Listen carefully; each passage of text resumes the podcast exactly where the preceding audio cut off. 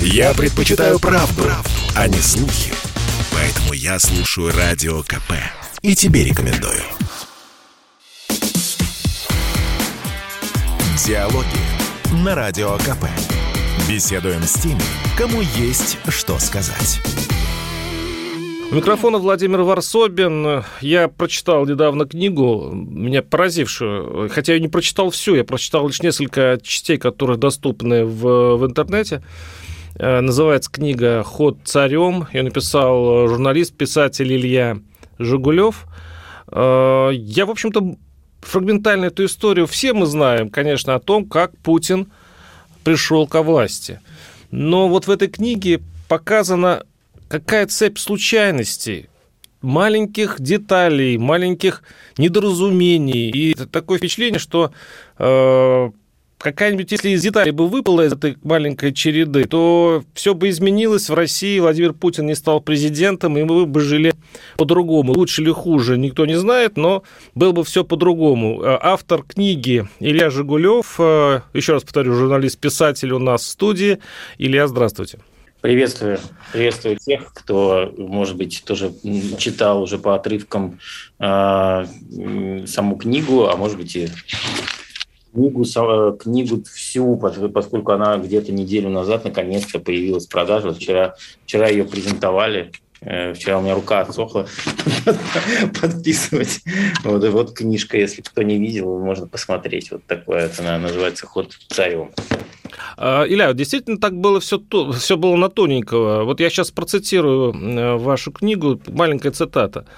А, подавленного Путина, которого уже было собирался начать э, подрабатывать извозом, э, утешил его друг Алексей Кудрин. Там такая была история, что едут они в машине, и тут случайно Кудрин вспоминает, что есть какая-то вакансия в, в Кремле, и он звонит э, Большакову, тогда это вице-премьер, и буквально за 2-3 минуты вот устраивают друзей на разные, ну, как у нас обычно бывает, на более мелкие должности, но там происходит то же самое.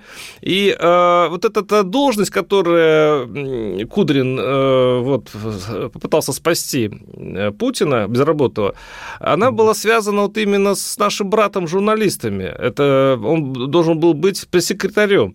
Но при этом э, Владимир Путин, вы сейчас пишете, сейчас я процитирую это, Э, предложение Путин был сильно сконфужен. Журналистов он всегда не любил и часто отвечал им что-то не в попад, вызывая насмешки. В Питере долго смеялись над его ответом по поводу того, что плакаты с изображением тогдашнего премьера Виктора Чернобырдина перед очередными выборами были развешены в Петербурге едва ли не на каждом рекламном щите. Кашей масла не испортишь. Да и мы, наконец, русские люди подумали, не пропадать же плакатом э, тонко заметил тогда вице-губернатор Владимир Путин, вызвав гомерический хохот у пишущие братья.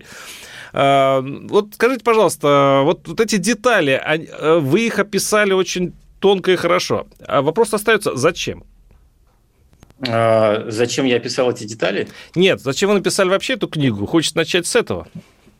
А, ну, во-первых, э, мне всегда было интересно, как на самом деле а, формируется история страны. И, э, конечно, а, люди потом, специально обученные авторы, надувая щеки, напишут потом, что это все э, масштабнейшая героическая история, как она формировалась, как вот, не знаю, Ельцин долго принимал решение, единственный возможный был кандидат – это невероятно а, образованный, умный и волевой, э, решительный э, Владимир Путин, вот, и, э, и, и, и так далее, и тому подобное. Вот, и мне всегда было интересно раскрывать, как все на самом деле. И а, это моя вторая книга. Первую книгу написал в соавторстве еще лет 10 назад, как а, настоящая история Единой России. И в том числе я писал, как в горячечном бреду Березовского родился этот проект. Э, и партия Еди... Э, Блок Единства это было, был рожден в больнице. У него вот был вот такой проект, ему никто не верил, не, не, не хотели как бы э, в это вписываться, потому что никто не верил в успех этого мероприятия. А, но успех для трех месяцев кампании был колоссальный, и в том числе ему помог очень сильно покойный Сергей Доренко. Это вы сейчас говорите о Березовском, да, вот сейчас, э, то есть это его идея была «Единая Россия», но которая потом стала «Единая Россия». А, а вот э, при приближении, скажите, пожалуйста, вот когда смотришь издалека, ну, через, э, условно, программу «Время», телевизор, официальные каналы на историю, это вот одно впечатление. Ты где-то, возможно, не веришь, но все равно в подсознание это откладывается. Но когда начинаешь изучать это в подробностях, как меняются герои? Как для вас лично изменился Владимир Путин как личность, когда вы начали смотреть, каким образом он пришел к власти?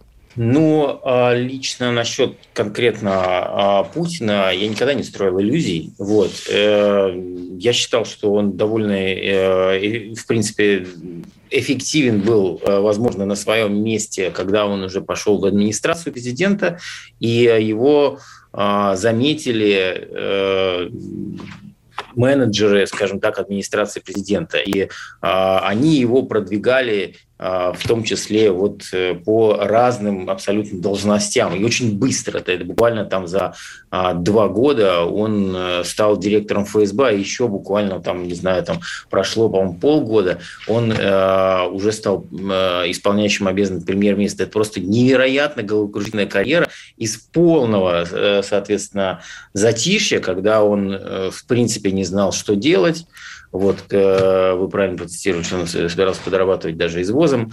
Вот, э, когда он приехал в Кремль и э, Анатолий Чубайс, всем известный, который вроде бы как... У него была уже заготована должность, но вдруг поменялся да, менеджер, да. вдруг поменялся другой, стал главой администрации. А, а там вот... еще интересно было, что Бородин э, да. первый заметил Путина, ну, начал его патронировать, и я умилило почему. Потому что Владимир Путин в свое время помог родственнице, если я правильно понимаю, Бородина, в лечении, он там устроил кого-то в больницу, там так далее. То есть вот у таких да. маленьких мелочей складывается политическая карьера, удивительно. Ну а что, вот это как, как происходит? Вот что-то, а, Путин, Путин, а что-то хороший парень, я помню, что он там где-то где мне помог. А, парень хороший, давай его ко мне. Вот и а, по большому счету, ну, они видят они, они, они видят, что человек работал где-то, работал вице-губернатором. В принципе, уже, наверное, как бы знает, как устроено все. Почему бы нет, если он хороший парень, почему бы не взять его к себе? Вот это, в принципе, как происходит и иногда и в, просто в компаниях, да, то есть в частных компаниях. Вот, э, даже реже в частных компаниях все-таки там, мне кажется, все, все-таки часто бывают э, э, очень сложные собеседования, HR-департаменты и так далее, там серьезные конкурсы. А вот именно в, госкомпаниях и, э, вообще в государстве очень часто должности дают тем людям, которые, в принципе, вызывают доверие. И это не только в России. Вот, например, я сейчас последние два года я часто в Украине, и там тоже президент Зеленский, он честно говорит, что я как бы не могу доверять, э, ставить на должность человека, которому я не доверяю. Мне вот мне нужны доверенные лица. Вот так вот и, и так вот формируется. Ну, конечно же, Бородин не знал Путина вообще, да, но он что-то слышал про него хорошее. Вот что-то слышал, и ну, давай попробуем. Вот. И, и дальше уже а, от человека зависит, как он себя покажет, как он себя проявит. Он себя проявил достаточно а, хорошо. Да, я, что... я процитирую. Юмашев, вспоми... Юмашев вспоминает. Я прямо поразился, насколько он хорош, э, говорит он о Путине. Каждое совещание по понедельникам обсуждаем текущие вопросы, и всегда, как до него очередь доходила, абсолютно все по делу, все точно, отлично анализировал ситуацию, и все здраво. Ну, то есть он показал себе достаточно таким лютым профессионалом по сравнению, видимо, с расслабленными кремлевскими обитателями. Как вообще он себя... Э, все-таки он из провинции приехал. Питер, конечно, трудно назвать провинцией, но и он явно был чужеродным элементом э, в Кремле. Как он себя повел? А, просто он оказался больше, более-менее на своем месте, потому что это а, контрольное управление президента, это про, про контроль, контролировать, то есть это а, гораздо все понятнее. Это работа с чиновниками, а это в корне отличается от того, что, например, э, ему доверили буквально за полгода до этого вести кампанию Собчака, которую он с треском провалил. Вот. И, и вообще, в принципе, все, все выборы, которые он вел, они заканчивались для него фиаско. А с чем то связываются? Вот как вы Поэтому это поняли? он так не любит выборы, мне кажется в принципе. Э, мне кажется, что у него очень негативные впечатления еще со времен э, Питера, вот э, э, плохое отношение к выборным кампаниям. Они для него связаны с грязью, тем более, что э, там действительно была грязная кампания на Собчака, там летали вертолеты над небом там с листовками про уголовные дела там всяческих э, Собчака, и он просто не мог с этим справиться. Он просто у него, он, он вроде бы был без губернатор, э, губернатором был Собчак, но они ничего не могли сделать. Ну, э, то есть он не мог справиться именно с черным пиаром. Ну, да. Или он разочаровался вообще в институте выборов как таковых? Мне кажется, что он э, был разочарован как э, в прессе, журналистах и институте выборов. Мне кажется, вот это, формира... это у, у него антипатия сформировалась еще тогда, когда он был в Питере. Вот. А потом она уже укрепилась, он начал все, все делать для того, чтобы все это не, не мешало работать. Мы сейчас прервемся. Небольшой блок рекламы. Оставайтесь с нами. Илья Жигулев, Владимир Варсобин. Я слушаю Радио КП, потому что здесь самая проверенная и оперативная информация. И тебе рекомендую. Диалоги на Радио КП. Беседуем с теми, кому есть что сказать. На студии Илья Жигулев, автор книги «Ход царем». Это книга о том, каким образом Владимир Путин стал президентом России. Это длинная и очень тонкая, тонко устроенная история а, которую мы сейчас обсуждаем, там есть одна такая деталька, я за нее зацепился. А, почему Борис Ельцин обратил внимание на Владимира Путина и, более того, зауважал его, Потому что Владимир Путин э, как в каких-то прям голливудских боевиках сделал все, чтобы э, уже опальный э, мэр Собчак Петербурга спасти его. Там была какая-то спецоперация с вертолетами. При этом, ну, то есть он шел на очень серьезный риск ради своего патрона. И именно это сыграло э, большую роль в его... Не, не патрона, заметьте, он уже давно не... Да, да, бывшего, бывшего. Вот это что еще больше э, вызвало уважение у Ельцина, что здесь не было никакой корысти то есть у Путина. Он просто геройски защищал э, своего значит, Собчака от, от, по-моему, спецслужб, если я не ошибаюсь. От спецслужб, надо заметить. В наше время такое представить себе сложно. Чем была особенность психологии в те времена вот у наших властителей, у Ельцина, у Путина и у тех, кто, в общем-то, вот можно после такой спецоперации еще остаться в Кремле на свободе еще президент? Да, вот это интересный момент, почему Ельцин не рассердился, наоборот, да, то есть, а зауважал а, Путина за это. Вот. А, ну, потому что ему всегда меньше были близки спецслужбисты, чем а, люди, которые э, смелые э, и готовые на все ради, а, возможно, спасения демократии. Для, для Бориса Николаевича это было важно, так, такой, тоже такой значок. Конечно, Путин спасал не демократию, но он спасал человека, который ассоциируется с демократией. Он, э, Собчак Ельцин был не друг вот, э, и Ельцин с ним э, был в довольно холодных э, а, Ельцин был с ним в довольно холодных отношениниях, вот, но тем не менее, вот именно такое поведение, оно действительно он шел, Путин шел в банк.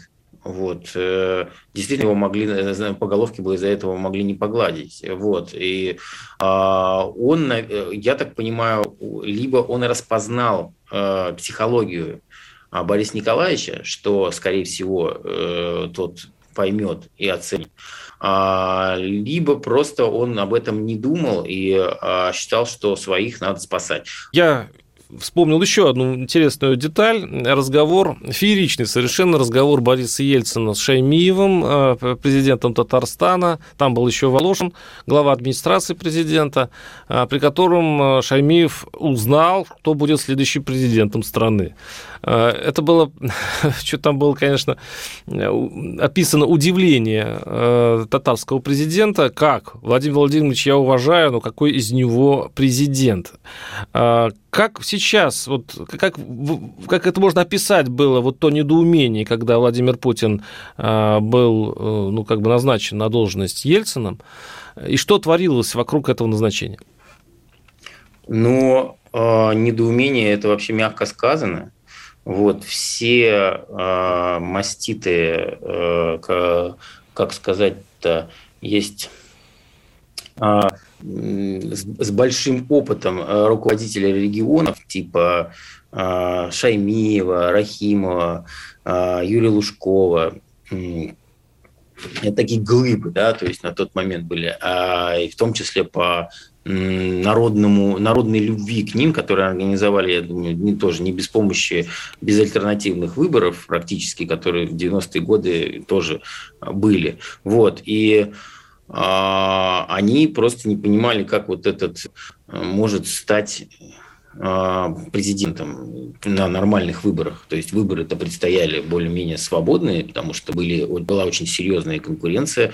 А, был Примаков с Лужковым, э, фактически уже э, распределяли должности в правительстве, и люди уже пачками к ним уходили в их штаб, из администрации президента. То есть это было сейчас, а, наверное, такое сложно представить, но а, оппозиция а, Примакова с Лужковым, она была гораздо серьезнее, чем в 96 году Зюганов, потому что Зюганов, он, ну, он не занимал таких должностей, и как бы он не успел, ну, народ не успел увидеть его. Ну, как время показало, в общем-то, да. все нормально. С Зюгановым он такой, как, как был тогда, в 96-м, так он и сейчас есть. Ну, практически да. безвредный, да.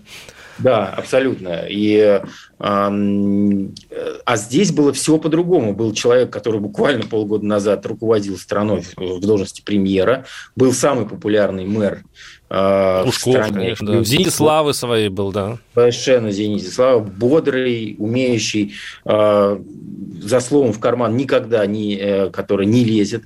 Вот. И харизматичный. И э, люди просто не понимали. Точно так же, как Чубайс. Он, он мне рассказывал, что не то, чтобы он был против э, Путина, что он там типа КГБшник там, и так далее, то нет.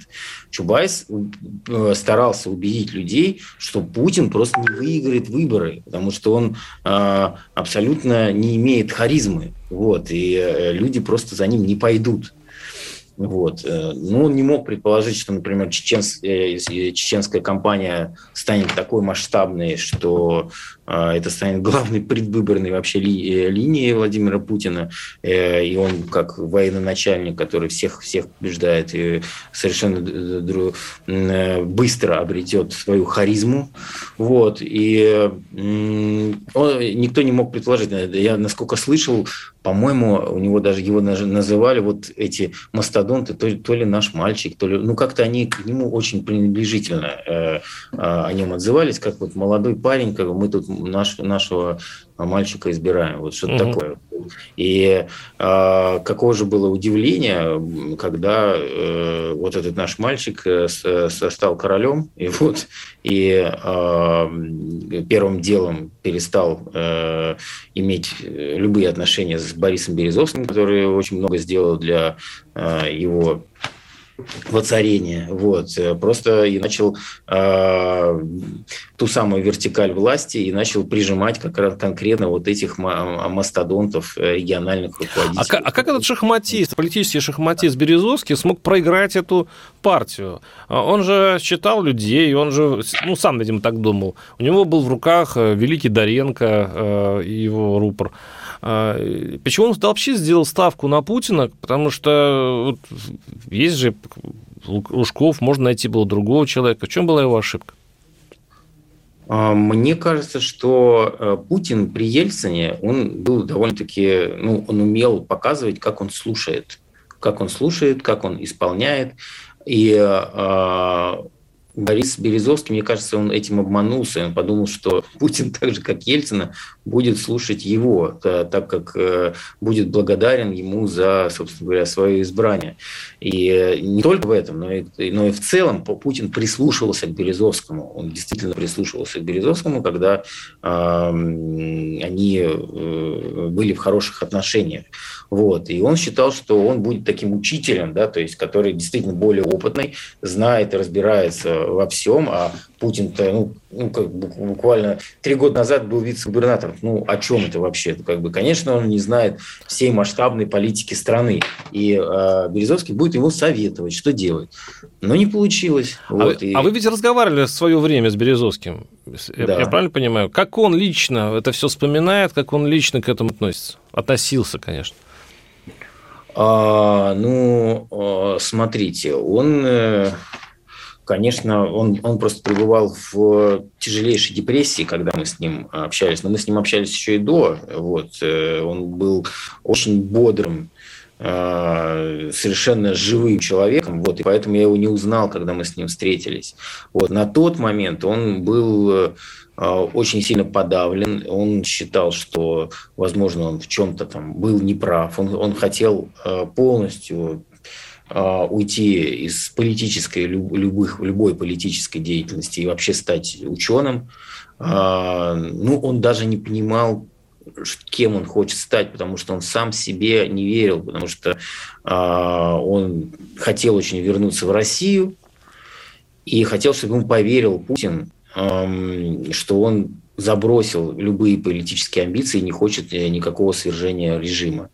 Вот, конечно, он э, сознавал, что он обманулся насчет Путина, но при этом э, до, до последнего все равно был уверен, что Путин это лучше, чем Примаков и Лужков.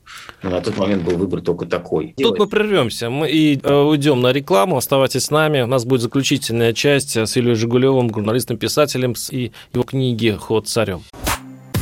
Я слушаю Радио КП, потому что здесь всегда разные точки зрения – и тебе рекомендую.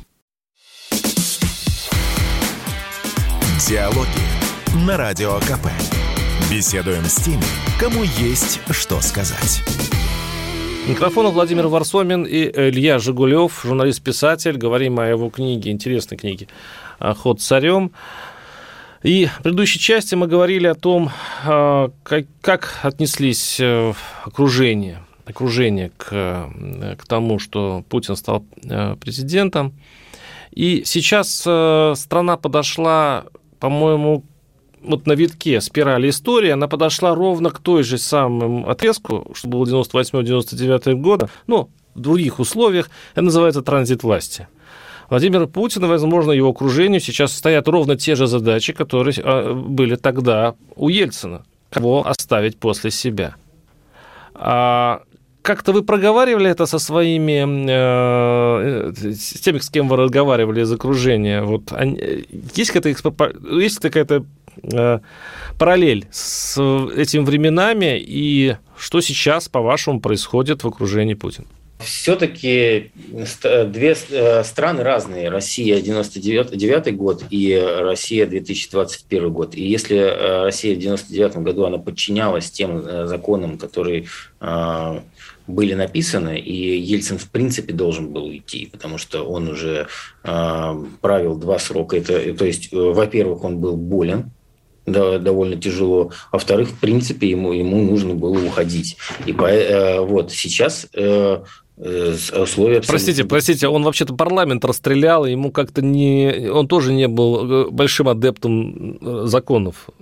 В этом смысле... А, ну, там скажем так, парламент он расстрелял э, после того, как э, люди из парламента с оружием пошли захватывать Останкино.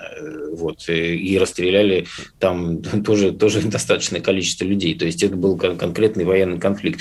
Вот. Ну, на тот момент было спокойное время, и по, и по Конституции он должен был сложить свои полномочия. Вот. И плюс он был еще сильно болен. Он сам уже хотел уйти. Путин не хочет уйти. И сейчас, в принципе, у него есть все возможности править еще достаточно долго. Просто он занимается своим здоровьем, там не пьет э, э, и выглядит совершенно по-другому, явно показывая то, что он еще может спокойно еще лет 10 проправить. А вот новый человек, который придет э, вместо Путина, он придет похожим э, путем, как Владимир Владимирович? Или сейчас уже другие законы жизни, по которым уже так не пойдешь в Кремль? Вы имеете в виду, придет ли он случайным образом? Вот такая цепь, да, вот этих событий, она немножко местами анекдотическая, кстати говоря. А, невозможно, потому что, объясню, а, Путин а, очень, он очень, во-первых, у него уже сформирована команда, которая практически не меняется за, за эти там 20 лет, он перетасовывает их немножко между собой, вот, но по большому счету случайные люди, которые очень быстро делают карьеру, их э, нет. Э, там, там все одни и те же. Вот. Э, во времена Ельцина там постоянно были увольнения, отставки, премьеры.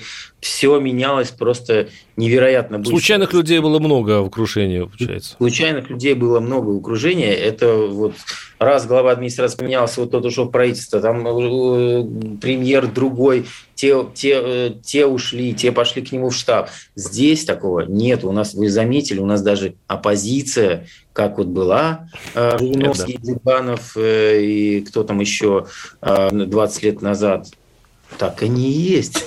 вот поэтому а, здесь будет кто-то из тех, э, кто э, в последние лет 10 составляет ближайший круг. Илья, последний вопрос. Вы как-то, я его давно заметил, вот эту вашу фразу, ну, очень интересно было уточнить. Вы сказали, что э, в окружении Ельцина и Путина тогда, в конце 90-х годов, когда вы сейчас разговаривали с ними, они сказали, что Путин точно не уйдет, что, что Путин это надолго. А почему? Они объяснили вот это вот, э, главные настройки психологии Владимира Владимировича, которые не дают ему уйти с этого поста. Да, ну, э, они э, и объясняли, и я сам это понимаю. Э, главная настройка у, сложилась в голове у Путина вот начиная с конца 2000-х годов, что он защищает э, страну от западного врага. Вот. И если не он, то Запад просто нас поглотит, э, все пойдет э, наперекосяк, и они уже и так делают все, что можно для того, чтобы максимально приблизиться уже к границам России. И они вот э, им ни в коем случае нельзя уступать, если ты им уступишь хоть чуть-чуть, э, палец дашь руку. Ну, подождите, но это разве искренне? Это вообще риторика коммунистов 93-95 года, с которым боролись вот демократы во главе с Собчаком, кстати говоря. А почему такая, это такое случилось э, с Владимиром Владимировичем, который был большим демократом в 90-х, и он защищал Собчака еще из идеологических соображений и, и прочее? Что с ним случилось? Почему у него Запад Запад. Почему Запад? Вот при этом он, он стал антизападником вдруг? Он стал э, крайним антизападником. Э, э, он поменялся. Он в начале 2000-х, правда, надеялся, рассчитывал на дружбу с Западом. Он подумал, что он сейчас всех переубедит, и Запад в дружественных отношениях и партнерских с Россией не станет двигать э, НАТО на восток, потому что зачем? Если э, НАТО не против России, то зачем его двигать на восток? Но э, НАТО придерживалось других э, интересов, и э, несмотря на все правильные слова, они продолжали свое движение. И, в принципе, не считались, как бы, скажем так, с интересами э, Путина. И он... Э, Путина разжал... или Россия? Э, Путина. Ну, я, я, я думаю, что, ну, то есть, что является российскими интересами на тот момент